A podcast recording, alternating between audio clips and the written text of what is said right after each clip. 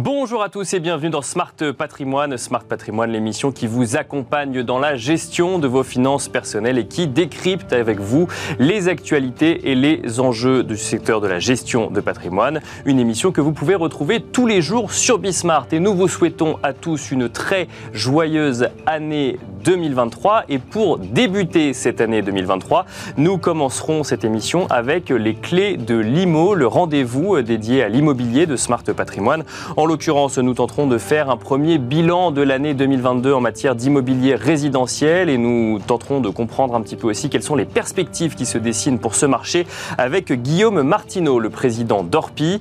Nous enchaînerons ensuite avec Enjeu patrimoine, un enjeu patrimoine qui se consacrera à la gestion de vos placements au sens large. Nous demanderons à Guillaume Pinelli, ingénieur patrimonial chez Astoria Finance, mais aussi à Marc Templeman, fondateur de Cashby, comment préparer euh, cette année 2023 en matière de gestion de patrimoine. Ce sera tout de suite sur le plateau de Smart Patrimoine.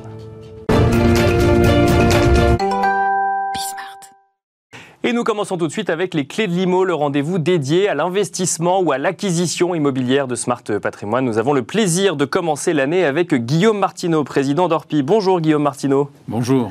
Bienvenue sur le plateau de Smart Patrimoine. On va essayer de commencer de à dresser un, bilan avec vous hein, de cette année immobilière, de cette année 2022 immobilière, avant d'envisager potentiellement des perspectives.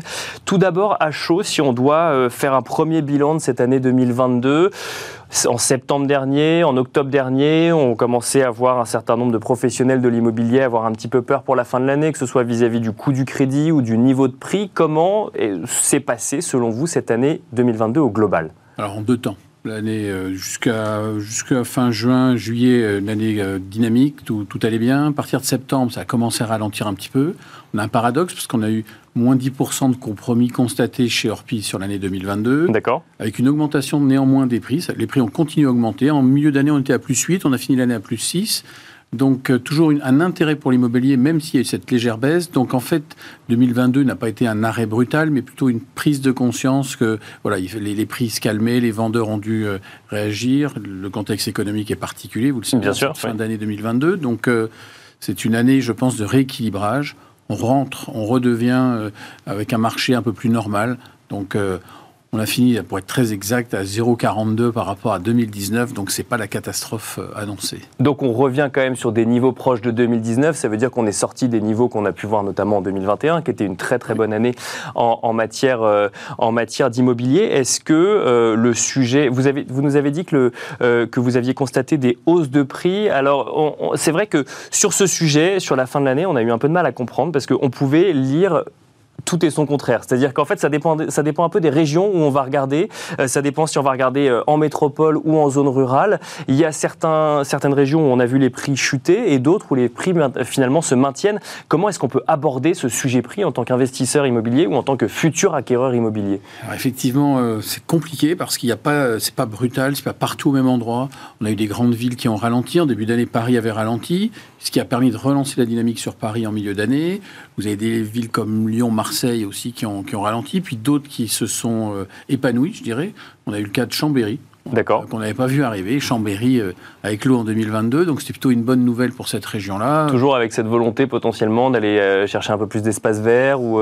Voilà, de, reculer. L'effet Covid se maintient, c'est-à-dire qu'il y a toujours une envie d'habiter ailleurs ou d'avoir de l'espace, de pouvoir avoir de, un jardin ou en tout cas plus grand, moins cher. Des villes comme Caen, Perpignan ont continué.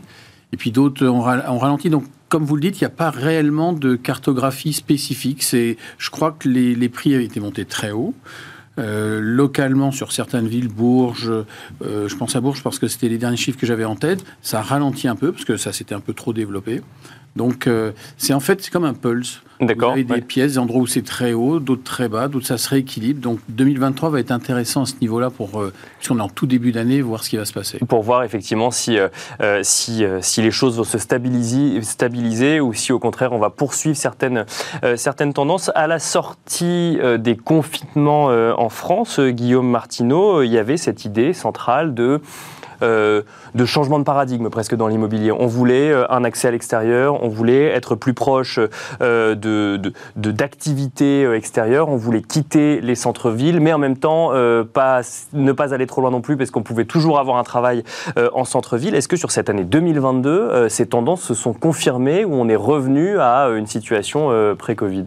Alors, on, reste quand même sur cette tendance, mais avec une particularité, c'est que le coût de l'énergie, le coût des déplacements a explosé, vous le savez. Donc, ça a obligé nos acquéreurs à réfléchir sur cette envie d'aller habiter ailleurs. Il y a toujours l'envie d'habiter ailleurs, mais comment je me déplace, comment je sur mon lieu de travail, surtout quand on est en rural ou dans des villes où il n'y a pas forcément de, de transport en commun. Donc, ça a été sur cette fin d'année un véritable, un véritable enjeu. Donc il y a toujours une envie. je crois qu'un Français sur six, de mémoire, euh, cherche toujours à faire un investissement en 2023. D'accord. Donc un investissement, pas une acquisition. un investissement ou acquisition. D'accord. D'accord. Projet d'investissement ou acquisition. L'immobilier reste quelque chose qui intéresse tout le monde. Il faut trouver le juste prix, le bon endroit pour habiter. Donc euh, finalement, c'est bis repetita, toujours trouver le, bon endroit. Donc euh, il n'y a pas de, il a pas de martingale. On peut pas vous Bien dire sûr, allez là parce que là, il va se passer quelque chose. Nos, acquéreurs, finalement, sont matures. Quand ils constatent que le marché n'est plus raisonnable ou monte trop, trop haut, alors ils s'arrêtent d'un coup sec et puis ça rééquilibre un petit peu. Alors, la deuxième partie de l'année 2022 euh, a quand même été marquée par euh, un suivi de près des différentes hausses de taux des banques centrales, que ce soit la Fed ou la BCE, et leur incidence sur les taux de crédit pratiqués par les banques, en lien cette fois-ci avec un taux d'usure qui augmentait moins vite que euh, les taux de crédit auraient pu augmenter dans certaines banques. Est-ce que cela va toujours, déjà, est-ce que cela a eu un impact aussi catastrophique qu'on aurait pu l'imaginer sur cette deuxième partie d'année 2022 Une question qu'on a posée d'ailleurs à certains courtiers fin 2022 et est-ce que cela est un sujet d'inquiétude pour 2023 alors il y a eu effectivement, euh, on l'a très nettement senti en septembre, un ralentissement dû à ce taux d'usure. On était devenu un en, 2022, on est devenu un collab sur deux choses. Euh, la géographie avec l'Ukraine et le taux d'usure. Donc les Français sont complètement... Bien sûr, maintenant on sait ce que c'est. Beaucoup l'ont découvert à ce moment-là. On sait. Donc il y a eu à partir de septembre ce ralentissement dû à ça. Les banques ont resserré un peu les conditions d'accès au crédit. Là, ce qui va être intéressant de voir, c'est ce qui va se passer sur ce premier trimestre. Est-ce que les banques vont jouer le jeu? Est-ce qu'elles vont ouvrir un peu les vannes ou pas? Donc euh, là, on est au tout début d'année, donc je ne saurais vous le dire. Bien sûr. En tout cas, ça reste un sujet euh, important parce que les refus de prêts ont augmenté. On a de nouveau eu sur cette fin d'année des compromis, quand je parlais des moins 10%. Il y a eu beaucoup de compromis qui ont été refusés parce que les banques ne prêtaient pas des refus de, de prêts. D'accord. Donc c'est quand même un signe euh, que c'est pas aussi facile qu'avant. Donc il va falloir surveiller ça de très près. On le saura, à mon avis, d'ici mars, on saura euh, ce que font les banques là Mais alors justement, je ne sais pas si vous avez effectivement l'information dans chacune des agences ou autres, mais euh, si vous avez moins 10% de compromis de vente euh, signés, est-ce que ça veut dire qu'il y a moins d'offres, moins de demandes, ou que simplement l'adéquation se fait moins en lien avec le financement ou, ou peut-être avec d'autres critères? Alors il, y a, euh, alors, il y avait toujours euh, peu d'offres, c'est-à-dire peu de biens à vendre, mais c'est surtout que nos acquéreurs euh, n'ont plus les moyens de suivre les prix. Quand je vous dis que les prix sont, ont fini à plus 6%, ça reste quand même important. C'est-à-dire qu'on on a un marché compliqué, une année 2022 qui a été difficile, les prix ont continué, donc les vendeurs ont continué à dire mais on va essayer encore un peu plus haut, puis les vendeurs ont lâché, vous savez, c'est comme un manège, en fait on descend du manège parce qu'on peut plus suivre.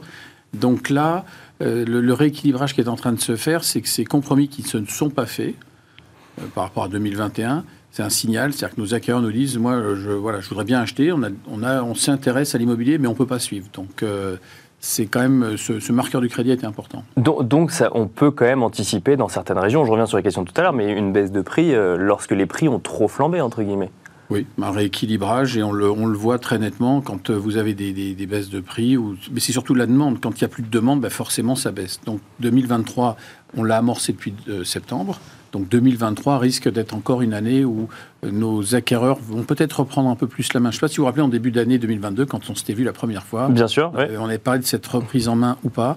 Et là, ça y est, la, pompe est amorcée pour nos acquéreurs. C'est ils sont de nouveau euh, dans le match pour nous dire euh, attention, on veut décider aussi. Donc euh, finalement, on attendait ce marché d'acquéreurs pour 2022. En fait, ça a été une transition et c'est en 2023 notamment où on pourrait voir le marché être plus favorable à un acquéreur qu'à un vendeur, c'est ça? Ou en tout cas, pas dans toutes les régions, mais dans certaines régions. Oui, ils ont de nouveau la parole. En pouvant, ils peuvent s'exprimer en disant voilà, moi je, veux bien y aller, mais pas à ce prix-là. Nos jeunes conseillers qui débutent dans l'immobilier découvrent qu'on ben, peut avoir des prix qui baissent et puis pas d'acquéreurs tout de suite. Donc c'est une inversion de tendance. D'accord. mais on reste tout de même encore avec des gens qui veulent aller vivre dans d'autres régions. Il n'y a pas suffisamment d'offres, donc tout ça va dépendre des régions. Donc il va falloir être raisonnable sur, euh, sur les prix. Et alors justement, quand on est professionnel de l'immobilier, euh, Guillaume Martineau, et qu'on est face à un... On n'a pas de boule de cristal quand bien sûr, bien sûr, bien sûr, bien sûr. Non, mais comment est-ce qu'on gère cette situation? Parce que on imagine bien que, alors, se faire accompagner par un professionnel, effectivement, on, on l'entend souvent, c'est très important côté euh, acquéreur ou côté vendeur, mais on imagine bien que le vendeur veut vendre le plus cher possible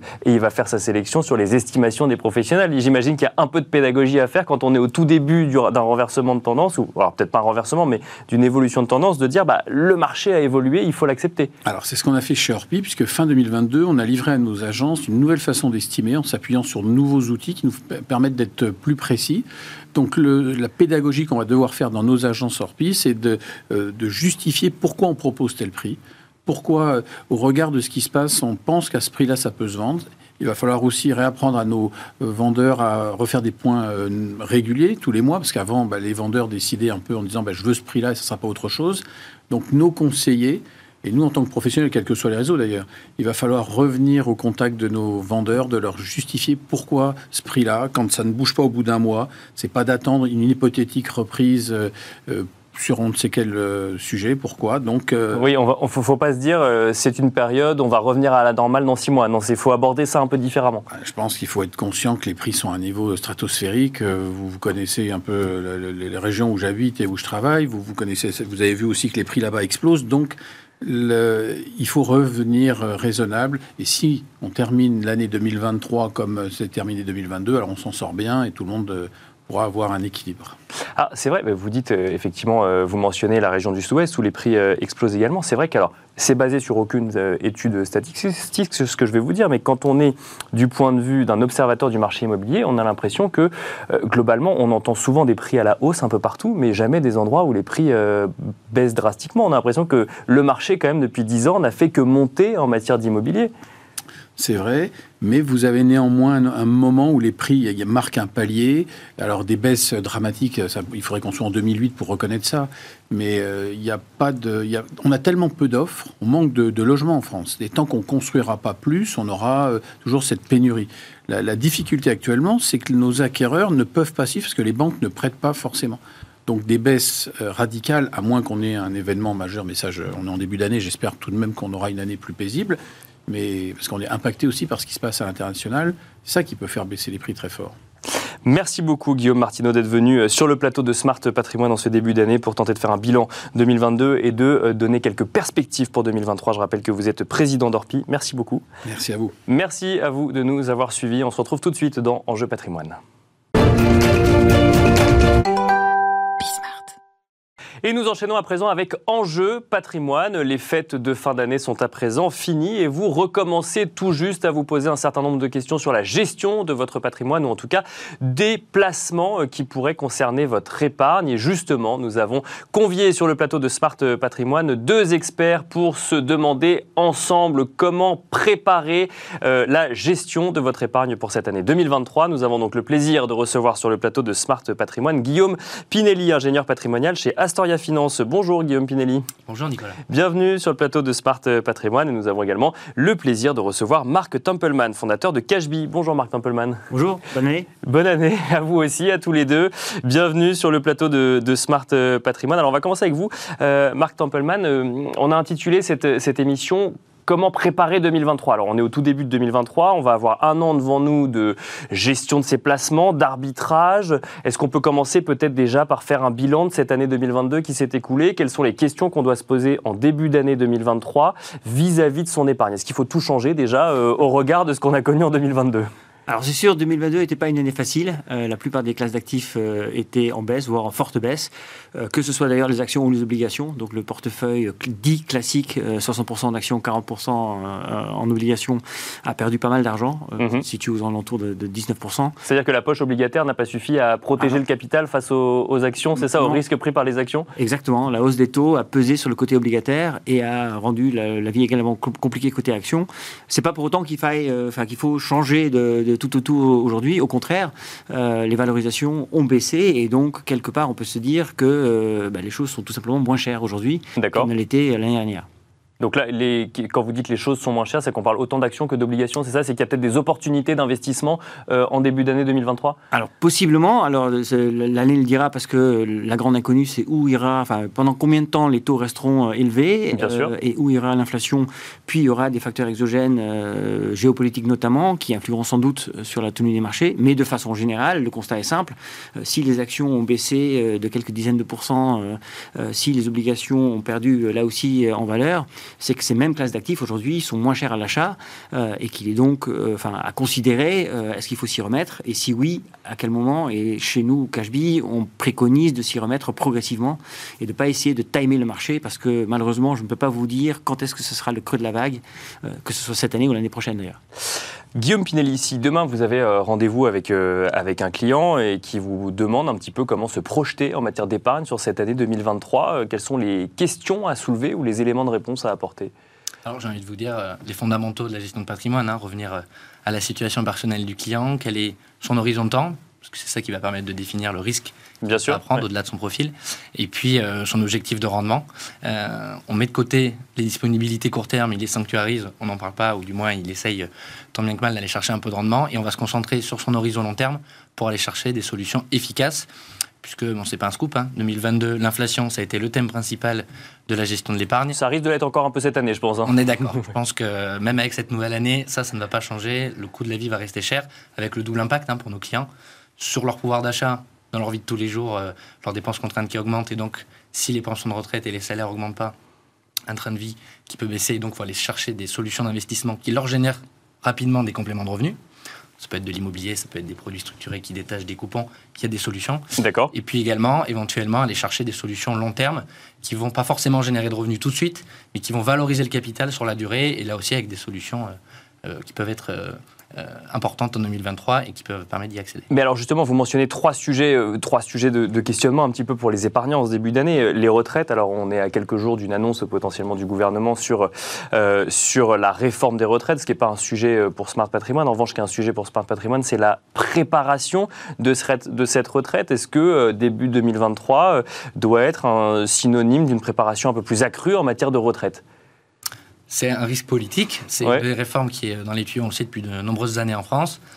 Dans quelle mesure elle, euh, elle sera mise en place et, euh, et à quel horizon j'ai pas la réponse aujourd'hui. Bien sûr. En tout cas. Euh, mais en matière de préparation de retraite, peut-être sur un PER ou une assurance vie, est-ce que là, c'est des questions à se poser en ce début d'année? Ce dont on est sûr, en revanche, en effet, c'est que c'est un enjeu, que la retraite par répartition ne suffit plus pour les Français.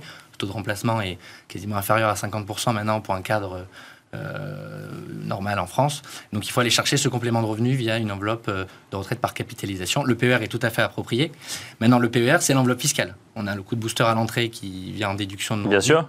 Ce qui compte, c'est ce qu'on va mettre à l'intérieur. Et l'intérêt du PER, c'est que vu que de toute façon, on est bloqué jusqu'à la retraite, on a cet horizon de temps qui est mécaniquement long. Et donc, on va pouvoir aller chercher des solutions type produits structurés, type immobilier ou euh, actions, obligations. Comme, ah, vous commencez pas par action, vous commencez par produits structurés du coup on va dire que. C'est le, produit du moment, là, les produits structurés. J'ai l'impression qu'on en entend souvent parler.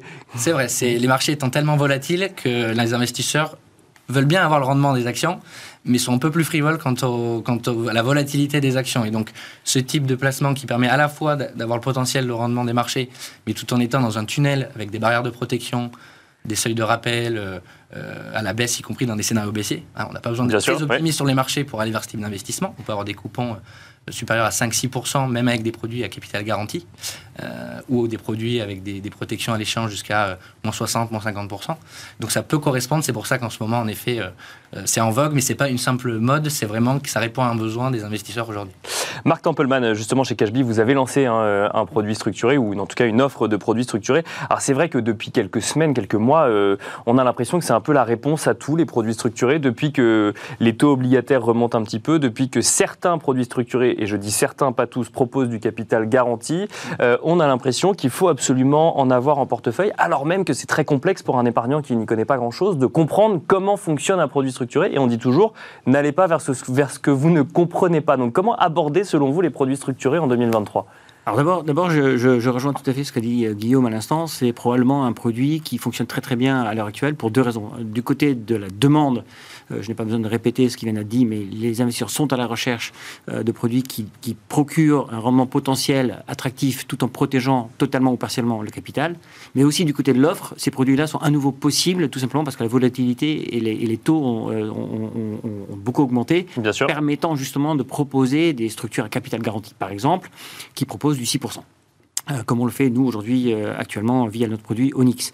On, rappelle qu'un un produit structuré, c'est une partie obligataire qui vient mhm garantir ou en tout cas protéger une partie du capital et une partie à option et qui là va du coup s'intéresser plus à la volatilité des marchés par exemple. Par exemple, alors c'est là où euh, la réponse à votre question devient un peu technique, c'est-à-dire qu'il y a euh, autant de produits structurés, je dirais, que de planètes euh, dans l'univers et donc on peut aller vers du très très complexe, comme on peut aussi s'attacher à des structures plus simples où les choses sont plutôt claires en termes de protection sur le capital, où le coupon visé est assez clairement défini également, dans le cas d'Onyx 1 c'est 6%, et où vous prenez un risque sur un indice bien précis. Euh, donc, pour l'investisseur averti, aucune hésitation, il y, en a, il y en a plein à considérer. Euh, pour l'investisseur qui n'a jamais de sa vie encore acheté un produit structuré, oui, le conseil reste toujours le même. Il faut bien comprendre ce dans quoi on met les pieds, parce que même pour les produits à capital garanti, ce capital est garanti à échéance. Bien sûr. Donc, si vous pouvez avoir besoin de ces liquidités durant la vie du produit qui peut aller jusqu'à 10 ans, eh il faut bien savoir que si vous faites des, des, ventes en cours de vie, là, pour le coup, le capital n'est plus garanti. Et vous pouvez perdre de l'argent. Et vous pouvez en gagner ou en perdre. D'accord. Euh, donc oui, c'est un, produit qui nous semble très pertinent dans le contexte actuel, mais c'est certainement pas le seul produit. Enfin là encore, je pense que Guillaume on va être vite d'accord. La diversification dans une année comme celle qui s'annonce relativement complexe comme 2023, euh, la, la, diversification fera partie des thèmes à, à, respecter. Enfin, ça fait partie des règles de base de ne pas mettre tous ses œufs dans le même panier. Et alors justement, quand on parle de diversification, on a parlé de produits structurés. Alors vous avez également mentionné certains produits de retraite immobilier aussi que j'ai entendu euh, dans vos deux réponses. On diversifie dans quoi en 2023 en rajoutant une variable qui est que bah, l'épargnant a beaucoup entendu en 2022 ce terme inflation et cette idée que l'inflation grignote son capital et que ça ne va pas s'arrêter cette année en 2023. Donc comment est-ce qu'on diversifie tout en allant chercher du rendement, tout en diminuant le risque qui est un peu euh, le Graal qu'on aimerait tous trouver en, matière de gestion d'épargne? Peut-être Marc Templeman et ensuite euh, Guillaume Pinelli. je vais peut-être me mouiller un peu. Je, pense que sur l'inflation, il y a deux discours. Il y a celui qui, euh, euh, qui se porte sur les États-Unis et celui qui concerne l'Europe. Sur l'Europe, je, n'en sais rien. J'espère qu'on arrivera à maîtriser et que la Banque Centrale Européenne continuera ses efforts pour la maîtriser, pour revenir vers le 2%. Le problème de l'Europe, c'est que l'inflation ne dépend pas que d'elle. on est très dépendant du gaz, on reste très dépendant de, de facteurs exogènes comme la guerre en Ukraine, etc. et donc, la BCE peut faire ce qu'elle veut. Je ne suis pas certain qu'elle ait toutes les cartes en main. D'accord. Les US c'est différent. C'est une économie qui est largement, euh, entre guillemets, isolée, euh, qui se suffit à elle-même, euh, et où la Fed a de l'avance. Enfin, ça fait un moment que les taux augmentent aux US, et où on peut prévoir une baisse graduelle de l'inflation, et peut-être même une baisse graduelle des, taux d'intérêt, des taux directeurs, peut-être pas cette année, mais peut-être tout début 2024. Ce que je veux dire par là, c'est que le risque inflationniste, il existe des deux côtés de l'océan. En revanche, il me paraît moins élevé et, et donc plus facile à estimer aux US qu'en Europe. Pourtant, nous, nos livrets ou nos comptes courants, ils sont en euros en France. Donc euh, le, risque inflationniste euh, va, venir grignoter notre épargne en euros. Ça veut dire quoi? Ça veut dire qu'il faut investir aux États-Unis ou euh? Je, dis juste que quitte, quitte, à investir toujours en diversifiant, Bien sûr. il est peut-être pas idiot, effectivement, de, de, consacrer une partie de son épargne à ce marché américain. Euh, où, encore une fois, l'économie a des chances de pouvoir rebondir après une récession qui pourrait être courte.